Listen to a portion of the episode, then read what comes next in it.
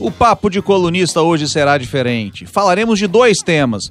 Primeiro sobre o PT, que já foi considerado o maior partido de esquerda da América Latina e celebra 40 anos esta semana com poucos motivos para comemorar.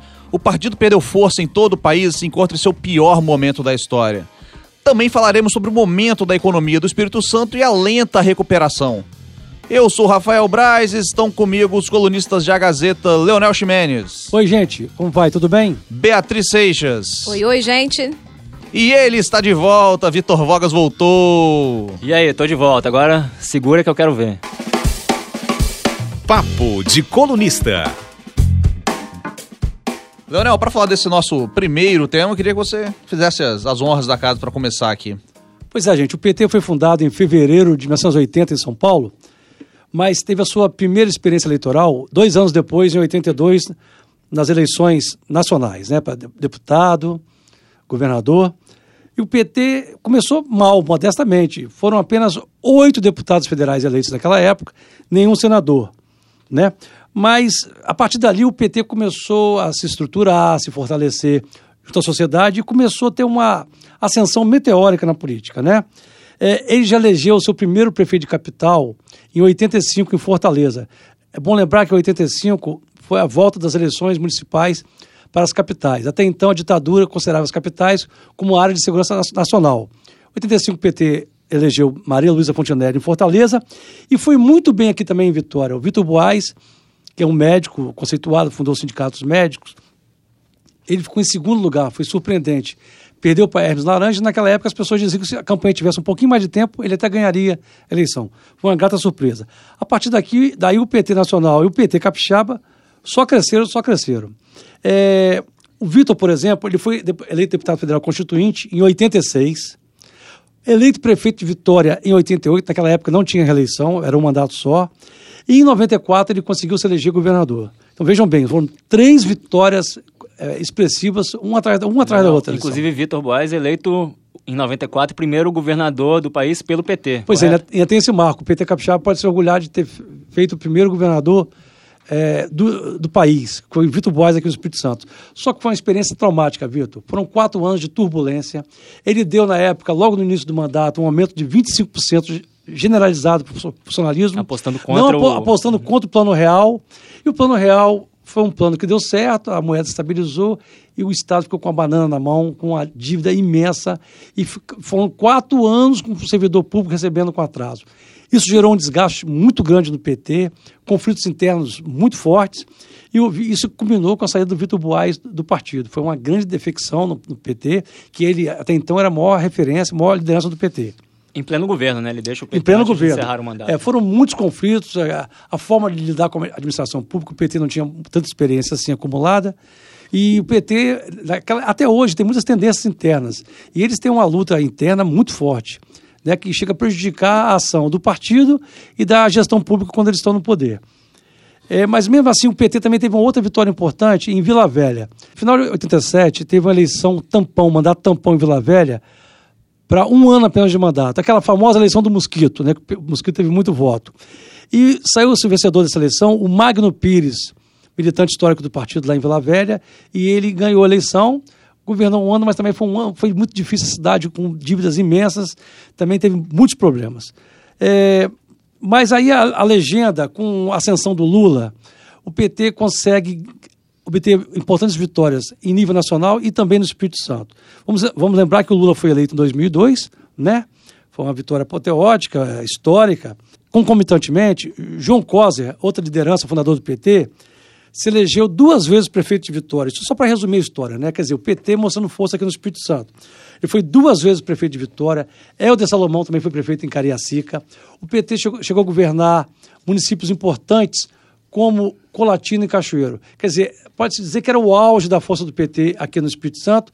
E essa parte o Vitor vai, Vitor, Vitor Vogas vai explicar melhor para a gente. Pois é, Leonel, a gente está aí é, nos anos 2000, né, justamente depois da chegada do Lula à presidência da República em 2002, e é exatamente é, nessa década que nós podemos situar o auge, o ápice político do PT não só no país, mas é, especialmente no Espírito Santo. Como você citou, é, em 2004, o partido elege o prefeito de, de duas cidades importantíssimas aqui no Espírito Santo, Coser em Vitória e o Helder em Cariacica. E aí eu fiz aqui um, um, um, apanhado histórico que mostra o seguinte: o Coser e o Helder se reelegeram, eles governaram as respectivas cidades de 2005 a 2012. Aí, em 2008, o partido elege Castellone, em Cachoeiro de Itapimirim, e Leonardo Deptuschi, em Colatina.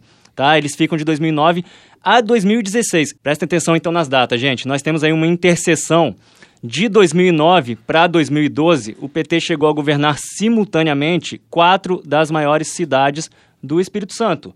De quebra, em 2010, o partido fez o vice-governador do estado, Givaldo Vieira, vice de Renato Casagrande.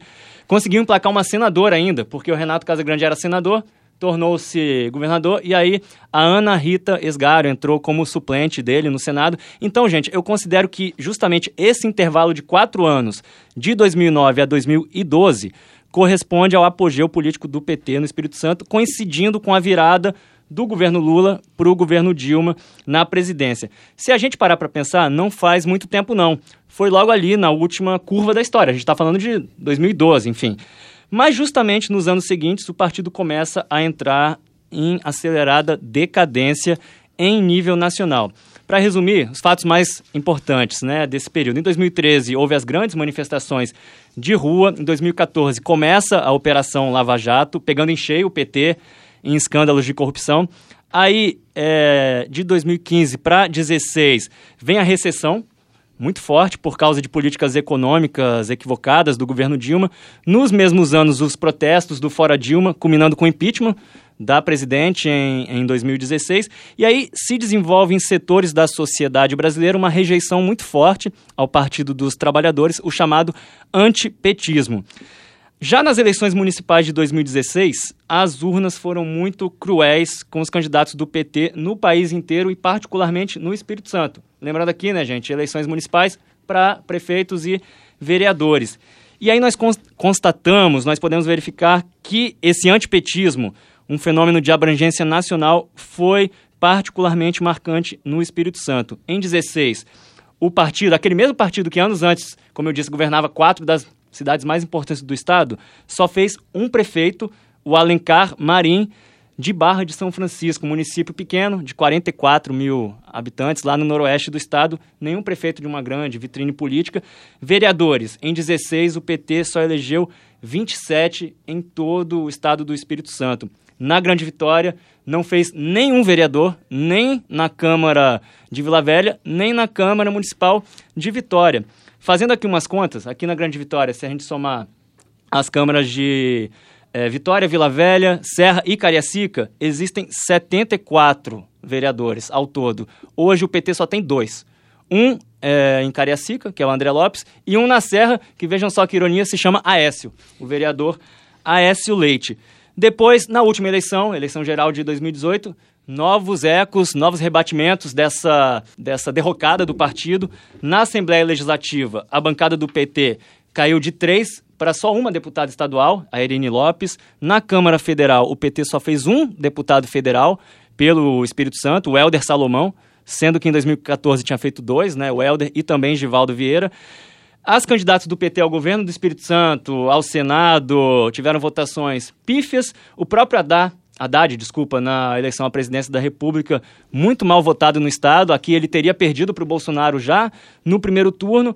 Então, assim, gente, resumindo, assim como lá nos Estados Unidos a gente começa a acompanhar a nova corrida, eh, a Casa Branca, lá eles têm aquele sistema de colégios eleitorais, né? E alguns estados são historicamente considerados é, ou estados democratas ou republicanos. Eles estados... dividem os mapas com as coresinhas, Isso, né? Cada vermelho, estado azul, tem a sua cor. com é, respectivos eleitores muito identificados ou consolidados é, é, com um dos dois maiores partidos, identificados com o Partido Republicano ou Partido Democrata. Aqui no Espírito Santo a gente não pode dizer que o PT, aliás, que os capixabas é, formam um Estado de um partido, a favor de um partido, mas, ao que parece, hoje o Espírito Santo virou um colégio eleitoral contra um partido, que é justamente contra o PT. A gente está falando aqui um pouco sobre esse histórico do partido, o que aconteceu ao longo dessas últimas quatro décadas no Brasil e no Espírito Santo, mas e o olhar para frente, assim, tanto o presente quanto os próximos meses e anos? O que, que a gente tem? Porque a, a situação para o PT é dramática do ponto de vista de ocupar cadeiras né, no, nos diversos âmbitos, mas nós temos uma eleição agora em 2020 para prefeitos e logo aí em 2022 novamente né, para presidente e tantas outras é, cadeiras importantes. Como é que vocês estão vendo esse movimento do, dos políticos petistas capixabas? É, correto, Bia. O, o, grande objetivo estratégico do, do PT é voltar à presidência da República, então eles estão mirando 2022. Mas para isso tem uma primeira escala, né, um, um primeiro é, movimento muito estratégico que é agora nas eleições municipais de 2020, nas quais o PT planeja, é, ao contrário das eleições passadas, anteriores, ter um bom resultado, né, eleger prefeitos no Brasil inteiro para é, criar essa plataforma da, da, é, que dê condições para a candidatura à presidência daqui a dois anos. Aqui no Espírito Santo não é diferente, só que aqui o, o partido sofre de um problema adicional que é a dificuldade de renovação de quadros. O partido não formou novas lideranças nos últimos anos e por isso carece de candidatos ou pré-candidatos competitivos. Não tem nenhum nome forte até o pois momento. Pois é, para piorar a situação, o mais o considerado mais forte, mais, é, enfim, com mais chances de vitória se concorresse, seria o ex-prefeito de Cariacica, já mencionado aqui, Helder Salomão Porém, no fim de janeiro, ele anunciou para todo mundo que não será candidato, não tentará é, retornar à prefeitura de, Cari de Cariacica, pegando de surpresa dirigentes, deixando aí é, o próprio partido desprovido né, de, de um candidato forte ali em Cariacica. E apesar de tudo isso, a atual presidente estadual do PT, Jaqueline Rocha, tá, eu conversei com ela recentemente, ela fala em eleger pelo menos 20 prefeitos no Espírito Santo este ano. Ou seja, é, dos 78 municípios, o PT quer fazer 20, o prefeito de 20 deles, dá uma média de um prefeito para cada quatro cidades. É uma meta é, no mínimo Usada. usada, para não dizer irreal, né? Assim, Tem que combinar com o eleitor, né, Vitor? Não vai rolar, né? É uma meta completamente utópica. O partido está fraco no, no estado, principalmente, com metas ambiciosas que provavelmente não vão rolar, como o Vogas falou. E ainda tem uma, uma grande confusão interna, né? Tem uma divisão interna ali que tem alguns lados importantes que parecem não se acertar muito bem, né? É, um exemplo disso, de que talvez eles não estejam tão alinhados assim, é o fato de João Coser, que já foi né, prefeito de Vitória por duas vezes, então uma figura importante dentro do partido, forte né, no partido, é, não ter aparecido na sessão solene que justamente homenageava esses 40 anos do partido. Então ficou ali uma certa dúvida de como estaria é, o alinhamento, a conversa entre ele e outros representantes, especialmente a deputada Irine Lopes. É, falando nessas divisões, Beatriz, um, um outro fato recente para jogar um, uma pimenta nesse molho, o partido saiu rachado da última convenção estadual. Em novembro, eles realizaram lá o congresso para decidir outubro ou novembro, mas ali no fim do ano, para decidir um novo presidente estadual, a Jaqueline Rocha derrotou o Helder por uma margem mínima ali de um ou dois votos. E aí, assim, essa fragmentação persiste. Pois é, e o próprio é, João Coser não justificou porque ele não foi, né? Podia ter acontecido alguma coisa, mas a gente perguntou, até foi o Leonel que trouxe essa informação é, em A Gazeta, né? Falando sobre essa, esse fato curioso e quando foi questionado, o Coser foi questionado por que, que ele não tinha ido, ele não respondeu não. Então fica aí a dúvida do que teremos. Foi um silêncio ensurdecedor, né? Ele pode considerar assim. Ele não quis dizer por que não compareceu à, sessão solene da Assembleia dos 40 anos do PT, ou seja, uma data marcante, o partido todo comemorando essa data no país todo, com festa, e a principal liderança do partido no Espírito Santo não vai a essa sessão. É muito estranho, no mínimo, né? Então, saindo da área da política, indo para economia, que a gente prometeu no, no início do programa, a economia capixaba não tem vivido seus melhores momentos também. Um estudo da Tendências Consultoria Integrada trouxe a informação sobre a situação do Estado e mostra que o Produto Interno Bruto, o PIB do Espírito Santo, terminará 2020 em um patamar 4,4% inferior à época da crise. A Beatriz, acho que tem mais gabarito para falar com a gente sobre o assunto. Eu vou tentar aqui explicar o que, que isso representa né, na, na nossa vida. A gente, é, o número pelo número, é, não traz muita coisa, mas o nosso dia a dia, quando a gente, enquanto cidadão, enquanto consumidor, trabalhador, quem é empresário, é, tem sentido uma recuperação muito lenta, não sente que há um vigor na, na economia. E quando é, esse dado da, da consultoria Tendências fala que a gente está num patamar 4,4% inferior, significa que a gente está pior do que a época pré-crise. Então, a gente não conseguiu é, desenvolver, crescer, ter, ter a mesma robustez da economia, e isso considerando o, o período da crise que a gente está falando aqui é 2014. Então, já são seis anos né, de uma situação bem delicada. E por que, que a, a, a Tendências ela traz esse número não só em relação ao Espírito Santo, mas em relação a todos os estados do país? E esse estudo ele mostrou que só 12 estados e o Distrito Federal vão terminar agora 2020 é, com um PIB acima do nível para crise. Uhum. E nós estamos fora desse bolo. Nós estamos naquela na galera ali do patinho feio que não conseguiu restabelecer. Série B na Série B, a atividade econômica continua ruim. E, e, um detalhe, estamos junto com o time ali de Rio de Janeiro, Minas Gerais, que, como conhecemos, vem passando por situação dramática do ponto de vista econômico, fiscal. E por que, que é, é muito ruim fazer parte né, desse, desse time que não restabeleceu é, a economia como era antes? Porque isso significa menos empregos, a nossa capacidade produtiva foi reduzida, os investimentos que a iniciativa pública e privada poderiam estar fazendo, realizando, né, em estradas, por exemplo, em, várias, é, em hospitais, vários outros pontos que são importantes para a população, isso não tem chegado. E aí tem também a própria arrecadação né, do, do Estado, dos municípios, que passa a ser menor diante de uma, de uma crise, e os serviços para a sociedade, para a população, eles acabam não sendo prestados né, de uma maneira adequada. E o que, que a gente tem nesses números? A tendência coloca que 2020 nós vamos chegar com um crescimento de 1,3%. Né? Nós vamos, inclusive, então, crescer menos do que a projeção do país, que é de 2,3%, segundo o Boletim Focus do Banco Central, é, para este ano. E ela traz um número de 2019. Esse número, ele ainda não foi fechado. Agora, em março, é que o IBGE, ele, ele divulga, né, que esses números são trazidos é, para o Brasil todo, inclusive para o Espírito Santo. Mas, na perspectiva da, na estimativa da, da Tendências, nós vamos fechar 2019 com uma queda de 1,5%. Ou seja, haverá uma retração na, na, nossa economia. Espírito Santo, né, Bia? Espírito Santo. vai ter crescimento negativo, então, em 2019? Então, isso, 1,5% de queda. O Brasil, aí, se, se confirmar 1,1% de crescimento, 1, pouquinho, que é o que, que vinha sendo falado. E para 2020, um crescimento bem pequeno de 1,3%. Abaixo, metade mais ou menos do que, um pouco menos da metade do que o Brasil estima. Então, esses números não são nada bons bons, o cenário capixaba não tá, tá indo tão bem, não. E é, é, curioso que é um número bem diferente, uma previsão bem diferente do que a gente trouxe aqui no primeiro papo de colunista do ano, né? É, quem ouviu a gente lá no, no início de, de janeiro, é, acho que vai até lembrar que eu trouxe um dado da, da LCA que falava que havia uma expectativa de um crescimento de 5,2%. Na, na ocasião, eu até brinquei que eu achava ele otimista demais e que vocês podiam me cobrar se eu tivesse errada né, ao final do, do ano.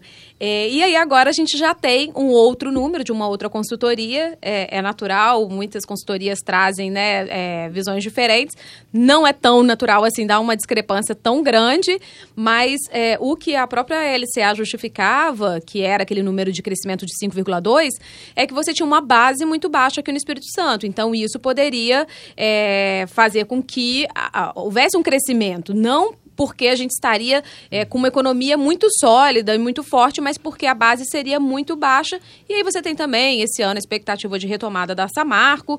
Então, é, era isso que ajudava. Bia, mas essa previsão de crescimento da LCA para o Espírito Santo este ano está mais fantasiosa do que a da Jaqueline Rocha para o crescimento político do PT. Eu acho que eles estão usando a mesma base de dados para poder ter tanto otimismo assim. Mas, como eu já tinha falado, eu espero que eu esteja errada, que é, não só eu, mas a tendências também, que o número, o crescimento de um pouco mais de 1% não se realize, que seja esse de mais de 5%. Estou torcendo para isso. Mas economia não, não, é tão simples assim, né? Mas a gente já vive falando, vive acompanhando que o Espírito Santo está num bem do ponto de vista fiscal, é o único que tem nota A do Tesouro. Por que estamos nessa condição? Tá em outro patamar. Aposto que Vitor Vogas riu porque pensou nisso. Nós estamos em outro patamar. Eu penso sempre, eu penso o tempo inteiro. O selo de bom pagador. É, essa, essa situação, ela tem algum, alguns fatores. E aí nós tivemos dois nos últimos cinco anos que foram bem prejudiciais para o Espírito Santo. Os dois ligados ao setor da mineração. É, acho que todo mundo lembra de dois desastres que aconteceram. Um foi o rompimento da barragem de Mariana em 2015. Isso paralisou as atividades da Samarco em Anchieta. E nós tivemos, em 2019, outra tragédia relacionada à, à, exploração, né, à produção de, de, minério, que foi com Brumadinho.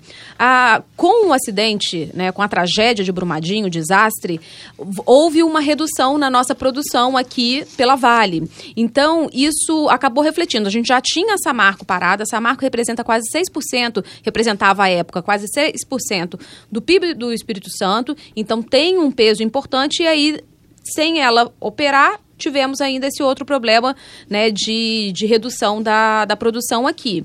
Somado a isso, né, você teve também uma produção de petróleo que vem de estável para em queda nos últimos anos. Nós ficamos muito tempo sem a realização de leilões durante. A gente falou muito de PT aqui hoje também, né? É, durante o governo petista, ficou muito tempo se discutindo qual seria o melhor modelo, seria partilha, seria concessão, como que iriam ser distribuídos os recursos dos royalties. E nesse período, o governo federal achou por bem não realizar nenhum leilão.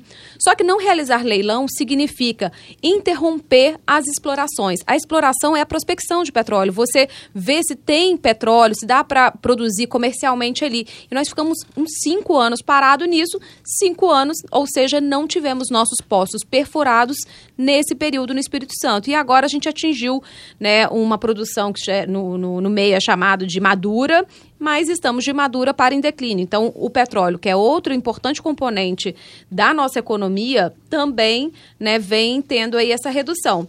Fora isso, em 2019, nós tivemos é, o cenário da papel e celulose não tão bom no nível internacional e aqui no Espírito Santo não tínhamos matéria-prima para silvicultura. Silvicultura é justamente a plantação né, de eucalipto. E aí a gente não tinha, no nosso raio, é, uma produção suficiente para atender a planta aqui. Ah, isso acabou sendo segurado, entre, entre outros motivos, a produção foi menor no Espírito Santo. Resultado, 15% de queda na produção industrial em 2019. Foi o pior resultado do país. Então, assim, é, respondendo a sua pergunta, Rafael, não tivemos um bom desempenho na indústria, que é um, um, um ponto da economia muito forte na, no nosso estado. Precisamos, fica, fica a lição de que precisamos diversificar mais a nossa economia, não ser tão dependente das commodities que acabam é, fazendo que a gente fique muito refém dessas oscilações do mercado externo, inclusive. Né? Quando o mercado externo está indo bem, a gente cresce muito mais que todo mundo, mas nesses momentos de, de crise ou de tragédias como foram essas, o Espírito Santo é, sofre um baque tremendo. Bia, mas é curioso mesmo, né? Registrar em 2019 o Espírito Santo foi o único estado da federação que conseguiu nota A do Tesouro Nacional e, ao mesmo tempo, o estado que teve o pior desempenho uh, no setor industrial. E essa oscilação do mercado externo, que, que a Bia falou, tem também agora o lance do coronavírus, né? Porque está um, uma grande crise na China, na Ásia, que afeta diretamente o, o mercado externo. Então é mais uma preocupação para a nossa economia. Parece tão distante, mas tudo está tudo integrado, estamos no mundo interconectado, hoje em dia é tudo junto.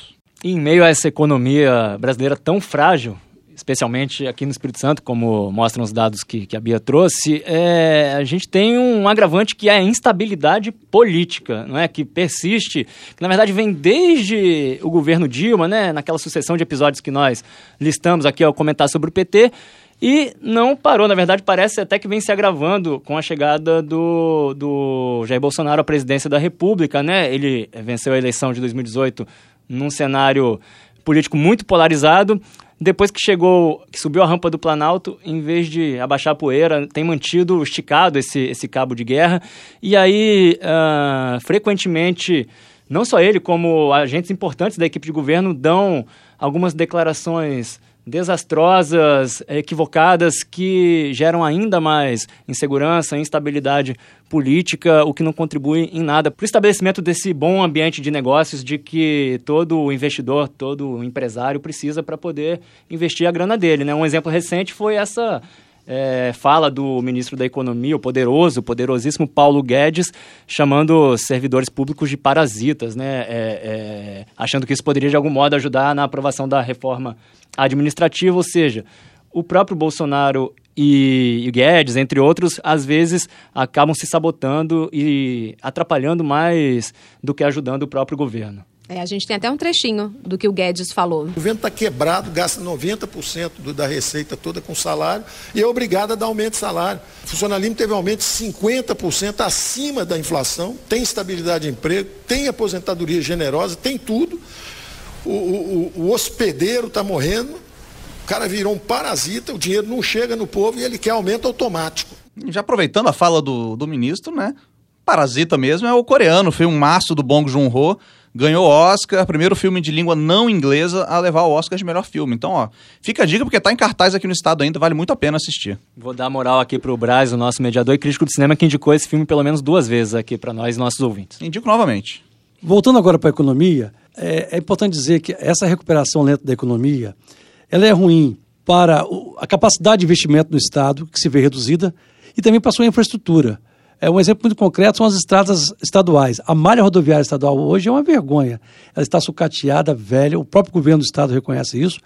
Isso é fruto da falta de capacidade de investimento do Estado. Quanto mais crise, mais falta de capacidade. Além disso, o governo do Estado tem um problema muito sério para resolver, que é essa pressão para o aumento salarial, principalmente das categorias ligadas à segurança pública, policiais civis, policiais militares e bombeiros militares. O Estado diz que não tem como atender a todas as reivindicações. Se atender aos militares, certamente o servidor civil também vai querer. E tem um dado aqui muito importante que foi publicado recentemente, é em relação ao gasto do orçamento do, dos, dos estados com seus servidores. O Espírito Santo está muito mal, é assustador até. É, nós estamos em, somos o sexto estado do país que mais gasta o seu orçamento com o servidor. 69 0,6% do orçamento é gasto com servidor público. O, o quinto lugar, para vocês terem ideia, é Alagoas com 69,7%. Ou seja, nós estamos muito próximos do quinto lugar. Quer dizer, se não houver uma reforma do Estado, se a economia não conseguir se reequilibrar e crescer, esse quadro vai agravar. Como é que nós vamos investir sem dinheiro, só pagando o servidor público e o servidor pressionando por mais salários? É o pior dos mundos que o Estado do Espírito Santo está vivendo nesse aspecto. Então é isso, meus amigos. Já que falamos tanto de, de economia, de indústria, que hoje assista o documentário vencedor do Oscar, Indústria Americana. Documentário produção Netflix, produzido por Barack e Michelle Obama. Então vale muito a pena assistir. Documentário bem legal, a linguagem bem Michael Moore. Semana que vem a gente volta. Valeu! Trabalhos técnicos Diogo Stefani. Sonoplastia Augusto Ferreira. Direção Gabriela Martins. Editor executivo Abdo Filho. Direção geral Elaine Silva.